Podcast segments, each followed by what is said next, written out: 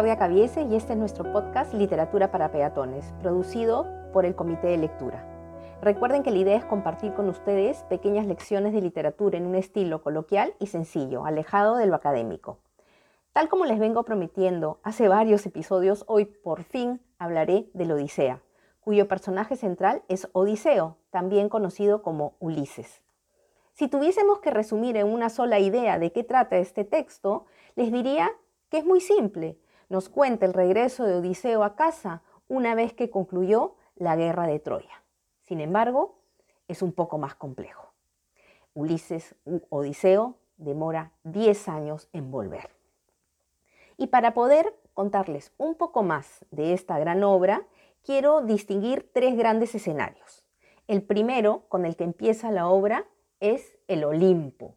Los dioses están decidiendo en una asamblea el retorno de Odiseo, su destino.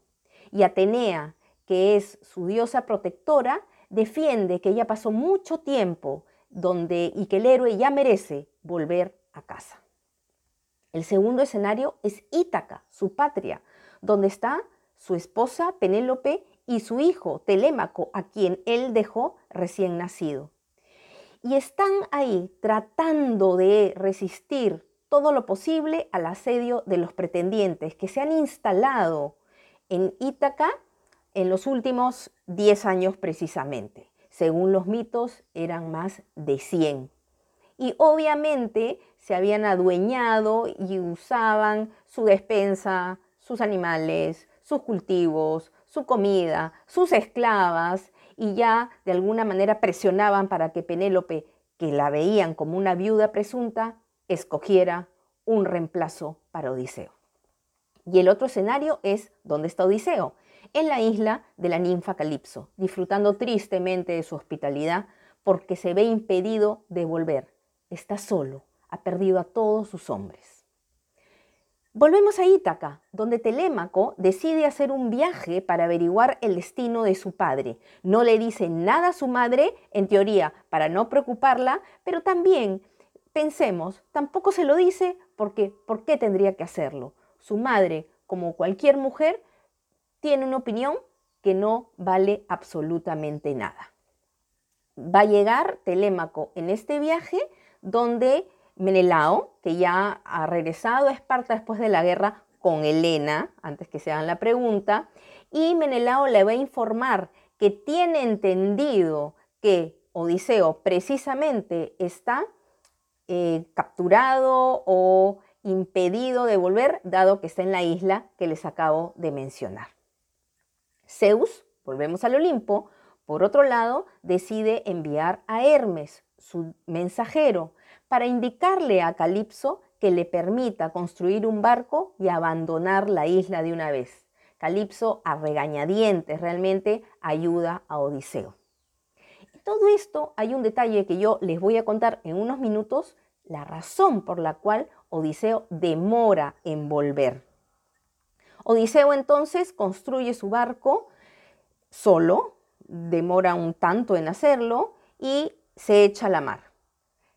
Poseidón, el dios del mar, que estaba empecinado, y esa es una de las razones, que Odiseo demora en volver, le manda una tormenta y a duras penas, cual náufrago, llega a orillas del país de los feacios. El rey Alcino lo recibe sospechando que podría ser alguien importante y precisamente le celebra una fiesta en su honor. Ahí es cuando un aedo, es decir, un poeta trovador, empieza a contar para entretener al público la historia del caballo de Troya. Odiseo, que no había revelado su identidad, se emociona y cuenta quién es. Aquí ocurre un, eh, se da un recurso muy interesante. Odiseo se va a volver el narrador de su propia historia y además con una casi, eh, casi un recurso cinematográfico que puede que conozcan que se llama flashback o retrospectiva. Es decir, en ese punto Odiseo empieza a contar qué es lo que le ocurrió. Voy a contar dos o tres eh, episodios de todo lo que le ocurre porque si no, no acabaría nunca este eh, programa. Y creo que son los más resaltantes. El primero de ellos es cuando llegan por la zona de Sicilia, junto con toda su tripulación, a la isla donde está Polifemo. Polifemo es un cíclope, estos gigantes que solo tienen un ojo en la frente, que eran hijos de Poseidón. Polifemo se devora a alguno de sus hombres y él, para poder salvarlos, a los que quedaban junto con él, eh, le, lo convence de que le ha traído un regalo, le da vino, lo emborracha y una vez que Polifemo está durmiendo, le clava una estaca en, la, en el ojo, dejándolo ciego y logran huir. Pero no hay que olvidar un detalle, lo que acaba de hacer es una ofensa contra el Hijo de un Dios.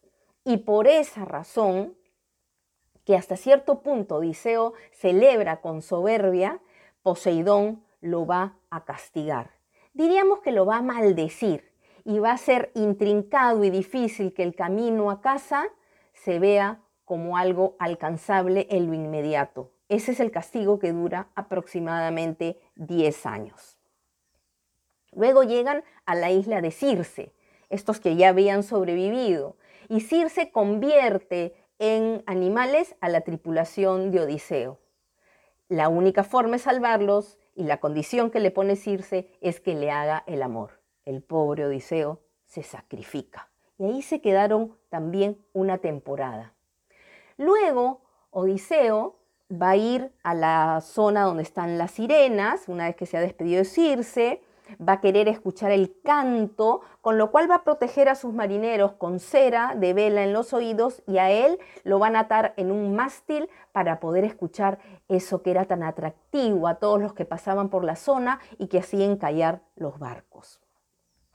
Poco a poco los peligros se hacen más complicados, tormentas, monstruos, eh, los tripulantes se van, van desapareciendo en el camino, remolinos, hasta que ya solo y sin tripulación, Odiseo se ha arrastrado a la isla de Calipso, donde lo habíamos encontrado cuando empieza la historia.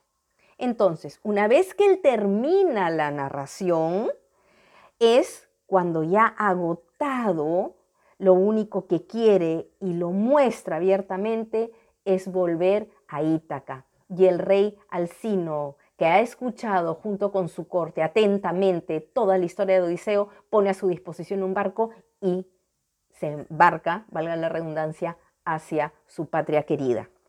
De otro lado, no se olviden, tenemos a Telémaco, que también está volviendo para contarle a su madre que su padre está detenido en una isla con una ninfa, pero que ya pronto volverá según prometen los dioses. ¿Y qué estaba haciendo Penélope en el momento? Uno, preocupadísima porque el hijo se había ido y no le había dicho nada y corrían los rumores que los pretendientes lo iban a matar a su regreso. Y dos, de, bajo tanta presión, les había dicho a los pretendientes que ella iba a escoger marido una vez que terminara de hacer el famoso telar.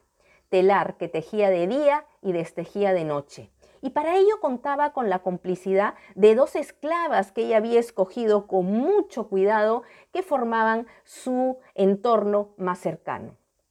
Estas dos esclavas eran, como les digo, una suerte de cómplices y además fungían de espías, se mezclaban entre los pretendientes, a través de ellas conocía sus eh, intenciones, sus movimientos, pero también no hay que olvidar, eran esclavas, los pretendientes abusaban de ella, les prometían cosas hasta que una de ellas la traiciona. Los pretendientes así se enteran de este artilugio de Penélope, de tejer y destejer, y exigen entonces que termine el telar y que escoja un marido. Entonces vamos a llegar a un punto que tenemos a Odiseo volviendo, a Telémaco volviendo y a Penélope literalmente aguantando a estos pretendientes. Odiseo regresa, el primer punto que toca es la cabaña de un antiguo sirviente que se llama Eumeo y ahí para protegerse y protegerlo, perdón, Atenea lo convierte en una suerte de vagabundo, para que cuando ingrese a palacio nadie sospeche que es él y lo mate. Y de paso también eh, evitar que todo haya sido en vano. Telémaco también, una vez que regresa a Ítaca, toca como primer punto la cabaña de Humeo y en una escena Muy interesante. Eh, Telémaco reconoce a su padre, Odiseo le dice quién es, y es un literalmente reconocer. Recuerden, padre e hijo no se veían hace más o menos 20 años. En realidad no se, no se conocían.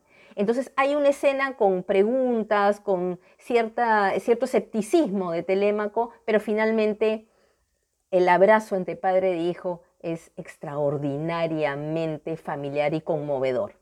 Odiseo entonces entra como mendigo a palacio, los pretendientes se van a burlar de este viejo que ha traído Telémaco y Telémaco le explica a la madre que Odiseo está detenido, que va a llegar, pero que hay que ir entreteniendo a los pretendientes y que organice una cena, para lo cual eh, va a atender a todos estos pretendientes y va a hacer una última prueba que es el certamen del arco. Y que les diga que una vez que alguien sea capaz de utilizar el arco y la flecha de Odiseo y pasar una prueba, Odiseo Ulises, recuerden, eh, ella decidirá con quién se va a casar.